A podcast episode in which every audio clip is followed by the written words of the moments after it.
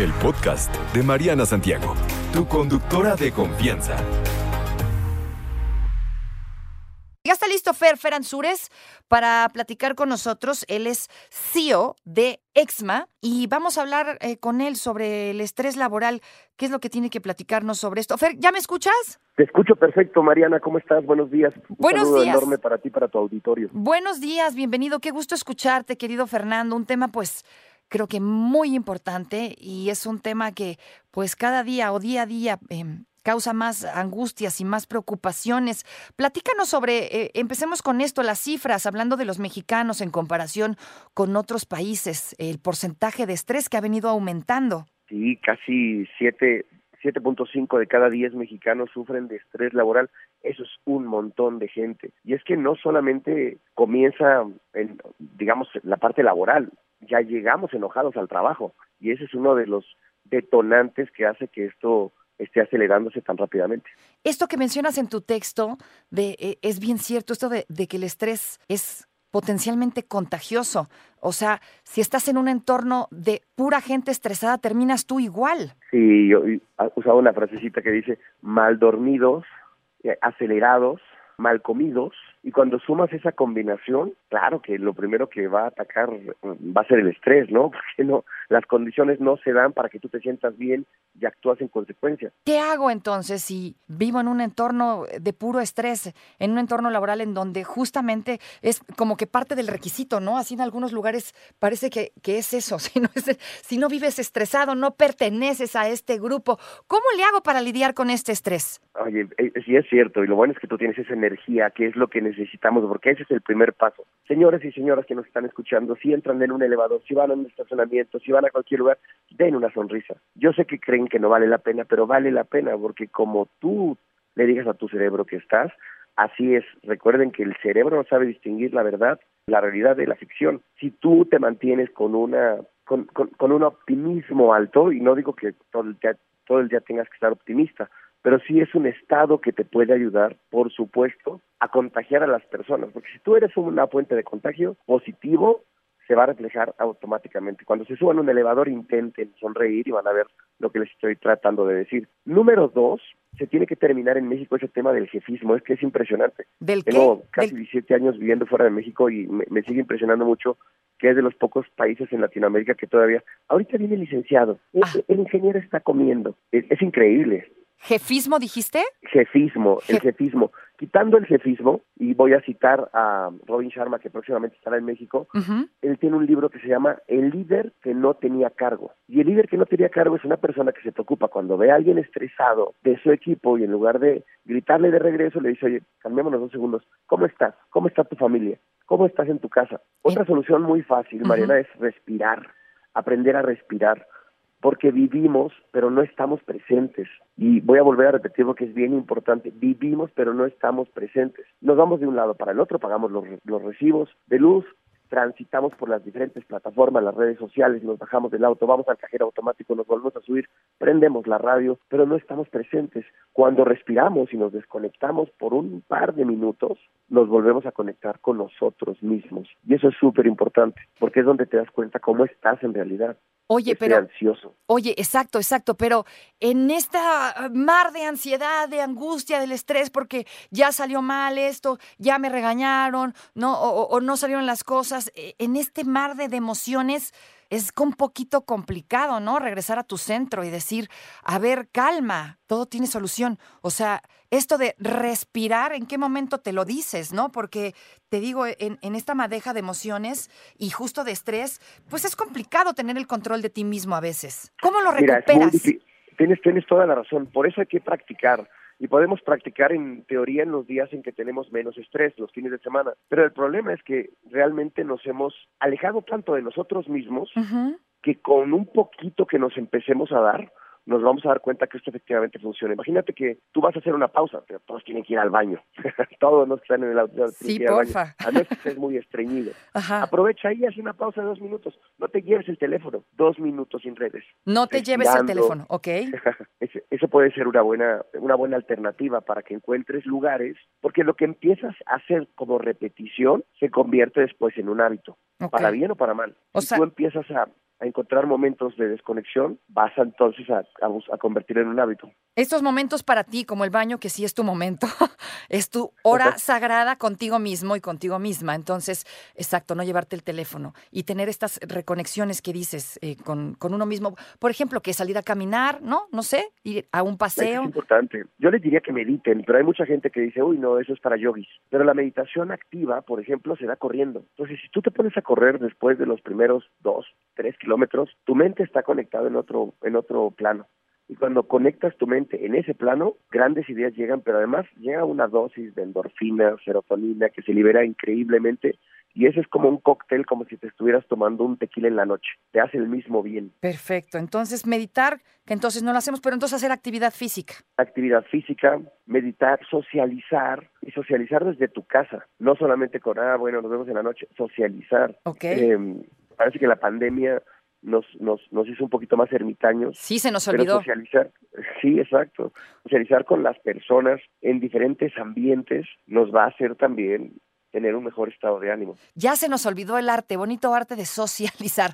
¿Por qué? El bonito arte de socializar porque vivimos en un constante ajetreo. Preguntémonos todos por qué llevamos prisa, a dónde y para qué, porque al final terminamos bien cansados y no terminamos de hacer aquellas cosas. El multitasking no existe. Esa sería otra buena recomendación. Quítense la palabra multitasking y digan, ¿cuál es la tarea que puedo ser bien hecha este día? Ok, di no al multitask. Ese es para mí, ¿eh?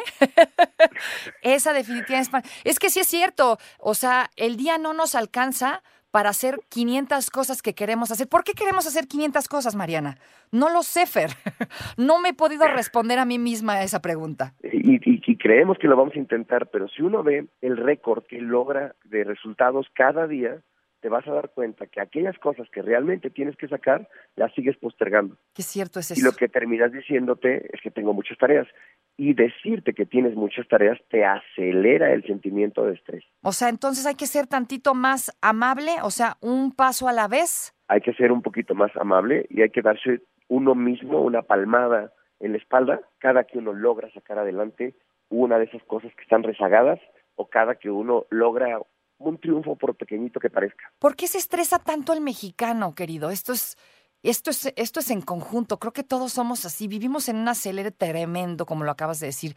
¿Por qué nos estresamos tanto? ¿Por qué no nos abrazamos Mira, la más? ciudad continúa, ciudades como las ciudades como la Ciudad de México, Guadalajara, Monterrey, Puebla, Querétaro, continúan creciendo muchísimo en densidad poblacional seguimos siendo o cada vez somos más mexicanos. Las vías son pocas, el transporte público insuficiente y el, el desplazamiento para poder pagar recibos de luz, de teléfono o ir al SAT, en lo que llevas a tus hijos al colegio, te acuerdas que dejaste abierta el refrigerador, etcétera, etcétera, etcétera, te va a producir mucho estrés. Pero lo platicábamos tú y yo fuera del aire, el estrés no se puede quitar.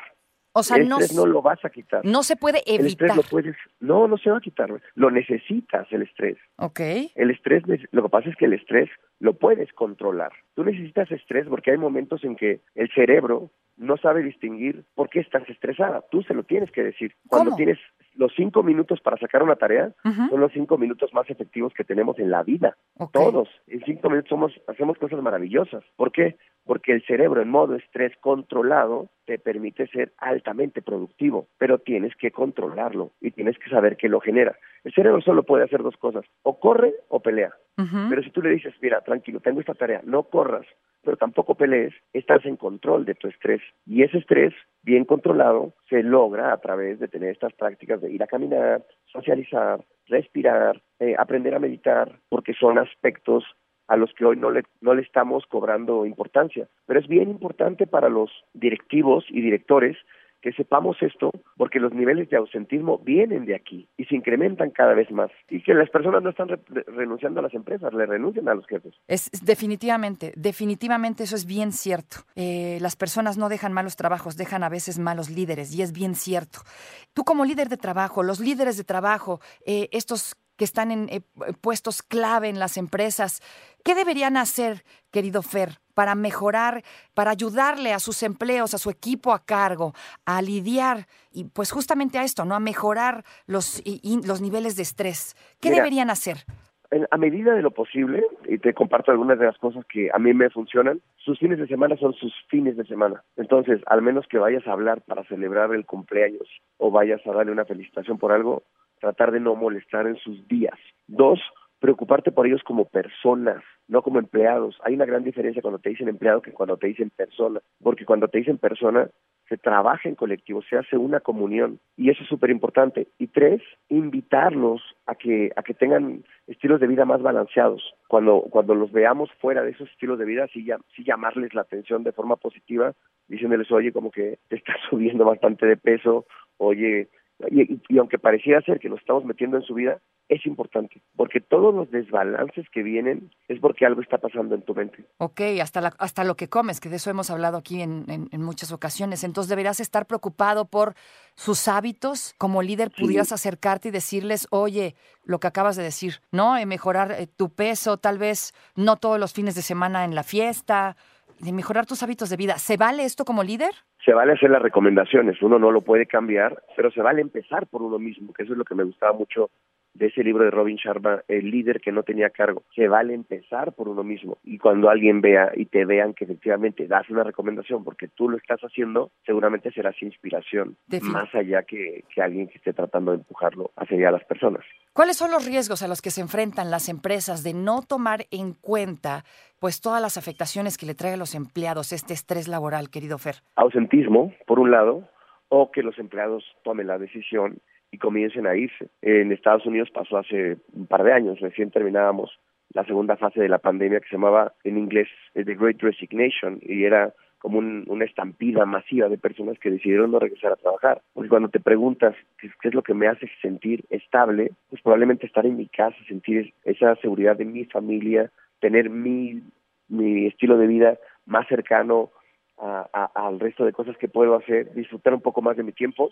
Y cuando te das cuenta, creo que todo eso se puede hacer. A mí me está llamando mucho la atención lo que están haciendo los países escandinavos, que se están moviendo a prácticas de cuatro días laborales. Qué maravilla. Quiero medir mucho eso para ver si efectivamente con cuatro días logran los mismos resultados, ¿no?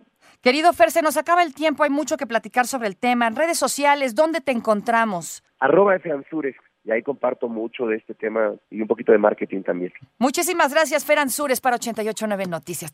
No te preocupes, Mariana estará de regreso muy pronto. Recuerda sintonizarla de lunes a viernes de 10 de la mañana a 1 de la tarde por 88.9 Noticias. Información que sirve. Tráfico y clima cada 15 minutos.